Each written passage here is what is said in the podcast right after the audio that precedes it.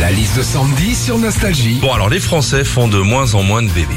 Hein, en même temps, Pas les toi, places- par contre, hein. Ah, moi, ça y va. Toi, Jo tu la- repeuples la France. hein. Jo la mitraillette. Je suis à votre service. Le nombre de naissances a chuté de quasi 7% en 2023 par rapport à 2022. Sandy, tu nous aides à repeupler la France ce matin euh, avec la liste des avantages d'avoir des gosses. Ouais, alors déjà à partir d'un certain âge, faut savoir que les enfants nous aident à la maison.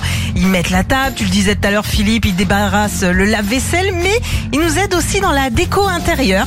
L'autre jour à la maison, mes enfants m'avaient entièrement redécoré la table basse avec des crottes de nez. hein. L'avantage aussi d'avoir des enfants, c'est que bah tu te fais de nouveaux amis, les parents d'élèves en l'occurrence. Alors t'en as des très cool, mais t'en as aussi avec qui tu peux vite rentrer en compète. Ouais, moi tu vois Augustin, il a 6 ans, il peint déjà des natures mortes, on dirait du Van Gogh.